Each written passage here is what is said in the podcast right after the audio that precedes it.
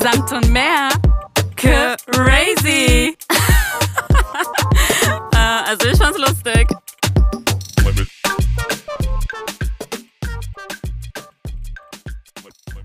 Hallo! Wir haben heute einen wunderbaren Gast und zwar den wunderbaren Gio Tesfaldet. Gio, wir freuen uns un, un, un, unglaublich, dass du heute hier bist und wir dich endlich interviewen dürfen.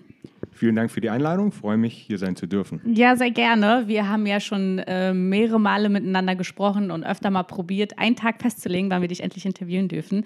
Weil ich und Susi oder Susanna der Meinung sind, dass wir, dass wir dich sehr interessant finden und dass du auf jeden Fall ein Interview mit uns machen musst, beziehungsweise unser Gast sein musst.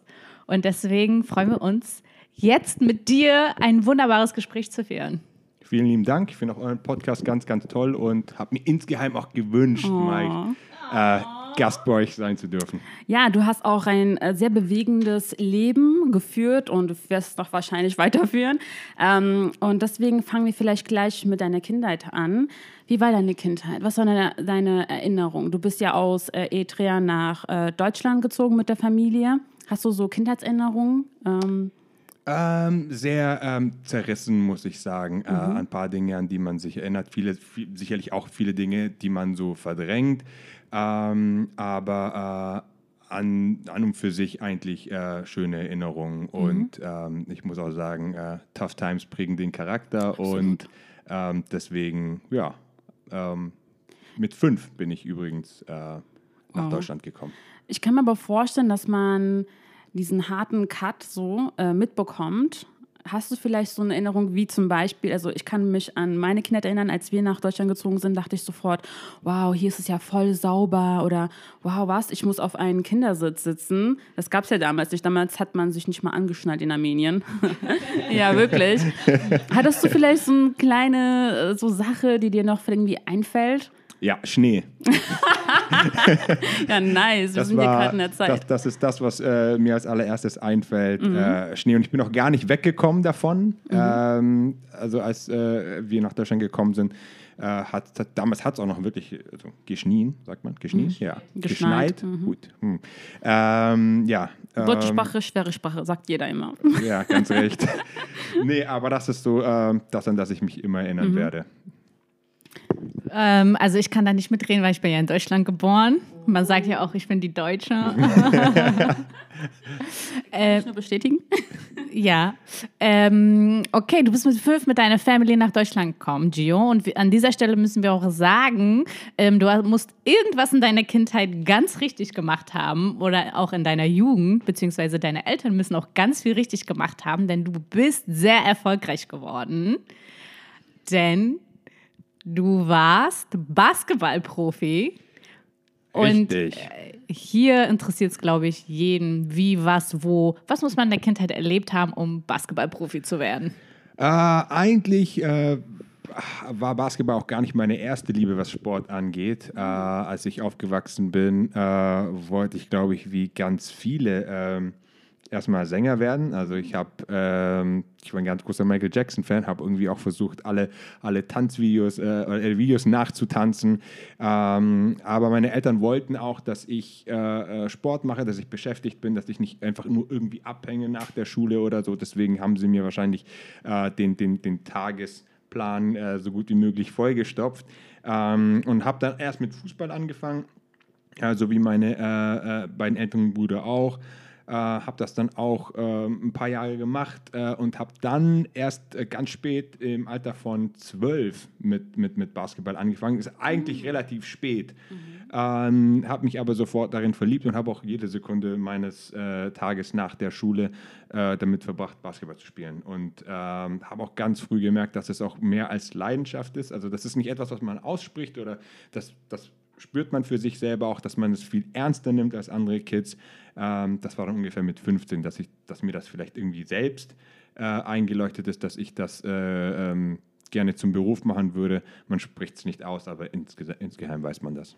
Okay, und inwiefern hat dich ähm, deine Basketballkarriere verändert? Oder würdest du sagen, du hast ein, klar, es gibt einen Unterschied zwischen deiner, einer normalen Jugend, die man hat, oder einen Unterschied zwischen jemand, der schon sehr erfolgreich ist und ein Profi ist in dem, was er macht und dann natürlich auch irgendwann bekannt ist. Ähm, wie würdest du sagen, hat dich das als Menschen verändert? Oder hatte das irgend, irgendeine prägende Sache in deinem Leben, wo du gedacht hast, wow, wenn das nicht passiert wäre, dann wäre ich wahrscheinlich nicht dieser Mensch, der ich heute bin? Ähm, ich glaube, äh, wahrscheinlich hat das hat, hat Teamsport äh, diesen Effekt, wenn man es denn zulässt, auf, auf, auf alle, die einen Teamsport äh, ähm, betreiben, ähm, dass man, dass man äh, den, den, Umgang mit anderen Menschen lernt, äh, dass man ähm, in, in einem Team äh, zusammenarbeiten muss, um erfolgreich zu sein. Ähm, natürlich auch nur, wenn man mit dem Team dann auch Erfolg hat äh, und dann Saisons vergleicht, wo man diesen Erfolg dann nicht hatte, dann weiß man, was gefehlt hat, was, äh, was, was wichtig war. Und ähm, ich denke auch, dass man äh, Rückschläge äh, mhm. mit Rückschlägen einfach besser arbeitet, seien es Verletzungen und man eine OP hat, man, man, jemandem wird einfach das, das, was man liebt, weggenommen für eine mhm. Weile und, und, man merkt, dass man, äh, dass es nicht selbstverständlich ist, äh, dass man gesund ist, dass man, äh, was man äh, liebt, aus, ausüben kann. Ähm, ich denke, das sind so die Dinge, die mir in Erinnerung bleiben, ähm, mit, mit, Rückschlägen fertig zu werden und in, in, in Teams zusammenzuarbeiten. Und äh, bei unserem Vorgespräch hatten wir kurz ein Thema angeschnitten. Ähm, und zwar hattest du auch gemeint, ähm, deine Role Models waren ja meistens Leute so aus dem Sport- oder Musikbereich. Und da hast du auch das Gefühl gehabt, okay, da werde ich repräsentiert, da kenne ich oder da sehe ich Leute, die mir ähnlich ähm, sehen, auch vielleicht so einen ähnlichen ähm, Background haben. Fandest du das aber damals eher cool, weil, weil eben Musik und auch Sport ziemlich ähm, angesagt sind? Oder fandest du schade, weil du vielleicht dachtest, hm, in der Politik sehe ich das nicht? Ähm, also heutzutage, ähm, wenn, ich, wenn ich zurückblicke, würde ich es wahrscheinlich eher sch also schade finden. Mhm. Ähm, damals äh, habe ich mir darüber aber keine Gedanken gemacht. Mhm. Ähm, das, liegt, das liegt wahrscheinlich auch daran, dass bei mir einfach gepasst hat. Äh, ich hatte eine Leidenschaft für Sport, mhm. eine Leidenschaft für Musik mhm. und deswegen hat es gepasst. Ich kann mir aber ziemlich gut vorstellen, dass es auch viele Kids gibt, die diese Leidenschaft nicht teilen, sich dann aber ähm, nicht repräsentiert fühlen in dem, wozu sie sich hingezogen fühlen, mhm. ähm, weil es einfach niemanden gibt, der, der mhm. ihnen damals vorgemacht hat, dass es doch geht, der diesen mhm. Weg gegangen ist ähm, und der als äh, Role Model für sie dann einfach gepasst hätte. Also ähm, ja, und ähm, ich kann mir auch vorstellen, äh, Leute, die in Amerika aufgewachsen sind oder auch in Amerika leben, nochmal so ein anderes Gefühl dazu haben, so, hey, wir sind viel mehr, ähm, die Community ist so groß, wieso gibt es in der Öffentlichkeit nur zwei Bereiche, wo wir repräsentiert werden? Ähm, du warst ja schon mal in der USA. Ähm, kannst du vielleicht ein bisschen erzählen, so deine äh, Erfahrungen dort? Also meine allerersten Erfahrungen, die haben schon viel früher stattgefunden, äh, dadurch, dass äh, viele meiner Teamkollegen aus den USA waren. Also schon als ich meinen ersten Profivertrag unterschrieben habe, hatte ich ähm, ähm, äh, Teamkollegen, die äh, aus den USA waren und von denen habe ich überhaupt erst ähm, gelernt, also das, was deren Background jetzt angeht, ähm, gelernt, was es heißt, in den USA schwarz zu sein. Ähm, die Unterschiede, die, die, äh, die sie selbst ähm, beschreiben, ähm, haben mir so ein bisschen die Augen geöffnet. Äh, das sind ganz, ganz normale, selbstverständliche Dinge. Ähm, beispielsweise, dass äh, jemand zum allerersten Mal ein Date mit einem weißen Mädchen hier hat mhm. in seinem Leben, mhm. ähm, was für mich jetzt eine totale Selbstverständlichkeit gewesen wäre. Auch deswegen. Aber warte, für die, für die Schwarzen Amerikas ist das was Besonderes? Ist, nein, nicht, nicht, etwas, nicht etwas Besonderes. Äh, besonders im Sinne von, das machen sie eigentlich nie und dann machen sie es mal. Äh, das gilt natürlich nicht für jeden, aber der, der, von dem ich jetzt speziell spreche, der mhm. kam aus den Südstaaten, aus Arkansas. Mhm. Und äh, dort war die Rassentrennung einfach äh, ein, ein, ein, ein, Thema. Das war etwas. Ähm, ähm, man muss sich auch vorstellen, das ist jetzt äh, für mich 20 Jahre her. Seine äh, äh, Vorfahren, sagen wir Uroma, ähm, die hatte noch mit Sklaverei zu tun, die hat das selbst mm. noch erlebt. Das heißt, es ist nicht selbstverständlich für ihn gewesen, ein weißes Mädchen mit nach Hause zu bringen. Und natürlich andersherum äh, gab es natürlich sehr viel Feindseligkeit mm. äh, zu der Zeit. Und äh, deswegen ähm, solche, solche Dinge sind, sind, bleiben mir in Erinnerung, weil ich dann auch einfach sage, okay, das ist einfach nicht selbstverständlich. Und Schwarzsein in den USA ist etwas völlig anderes ähm, als äh, Schwarzsein hier oder eben sonst woanders. Wie würdest Welt. du da die Unterschiede äh, beschreiben? Ähm, Würdest du sagen, hier hat man es einfacher oder kann man das so sagen, so pauschal? Ähm, da bin ich mir jetzt nicht wirklich sicher, ob man das so pauschal sagen kann, weil ähm, ich sage immer, ähm, dir kann alles überall auf der Welt passieren. Du musst nur zum falschen Zeitpunkt am falschen Ort sein. Und äh, dann äh, spielt es überhaupt keine Rolle mehr, dass du irgendwo in, in, in Deutschland warst oder, oder irgendwo hier in, in, in Europa. Äh, Wenn es dich erwischt, erwischt es dich.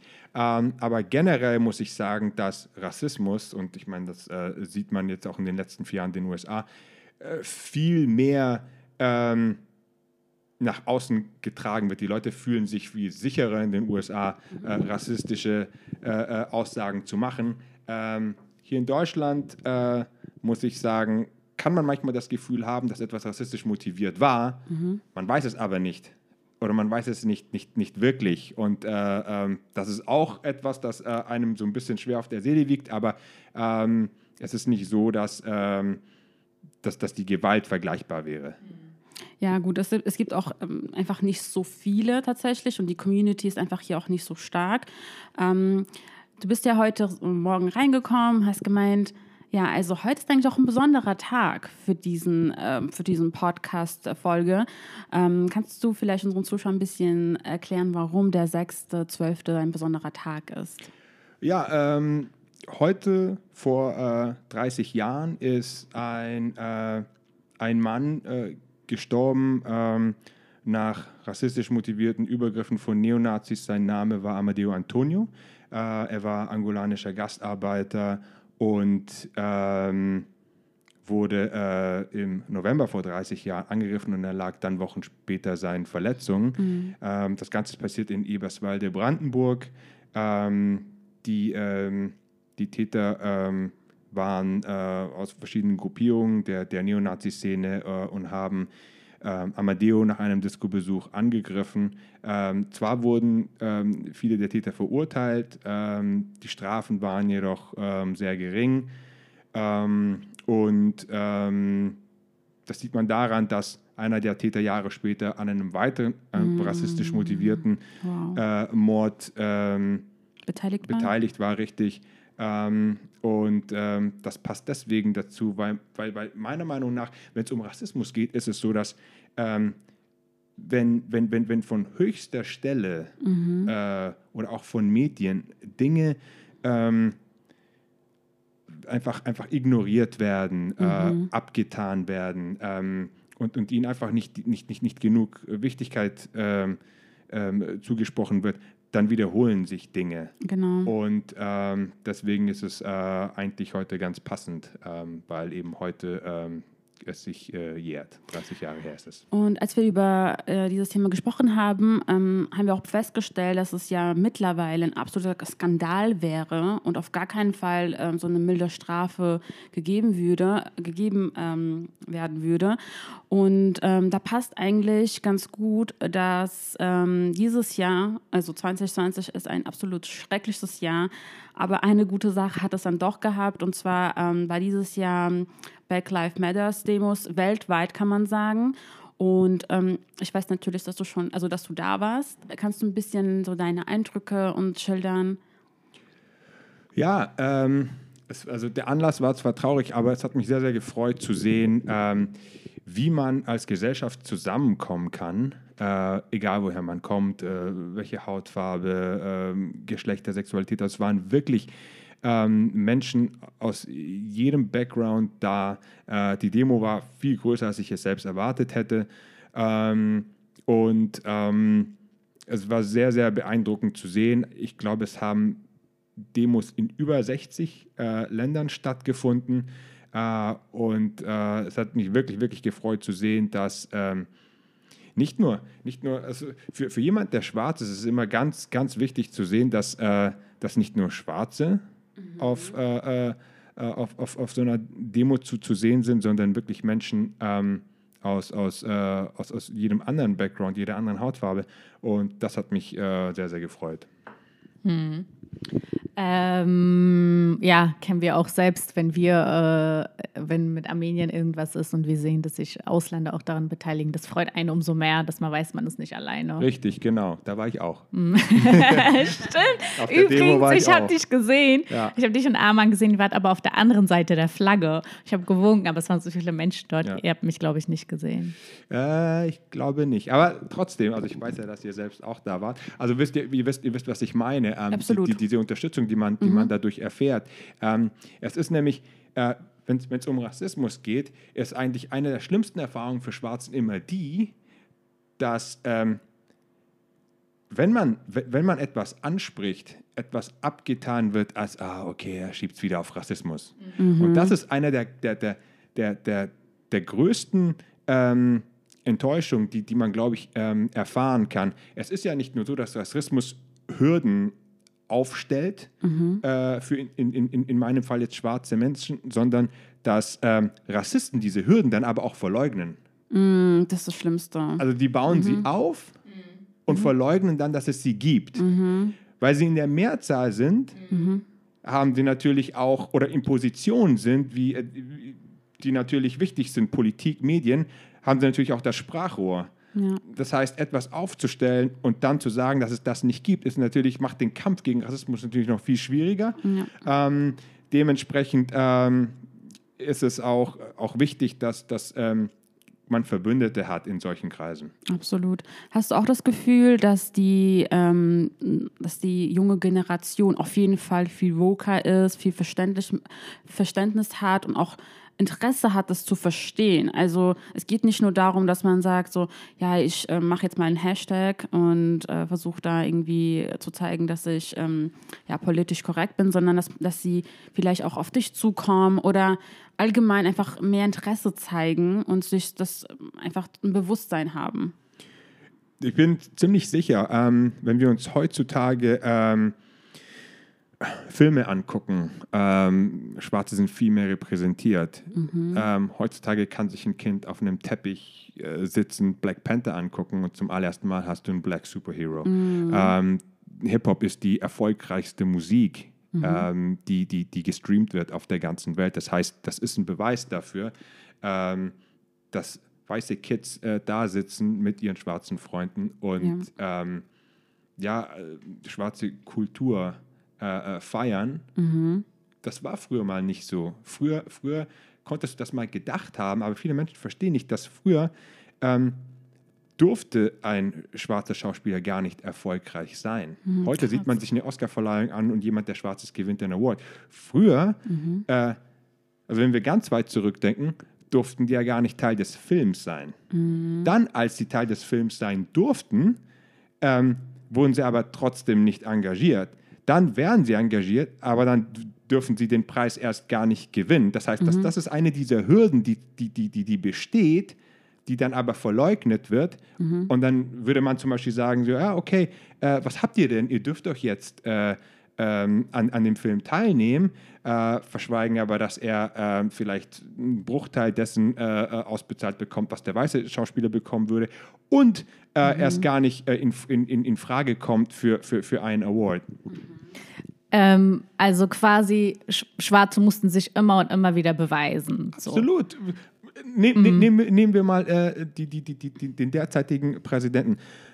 Also ein, ein, ein, ein Obama ist durch die besten Schulen gegangen, hat die beste Ausbildung gehabt.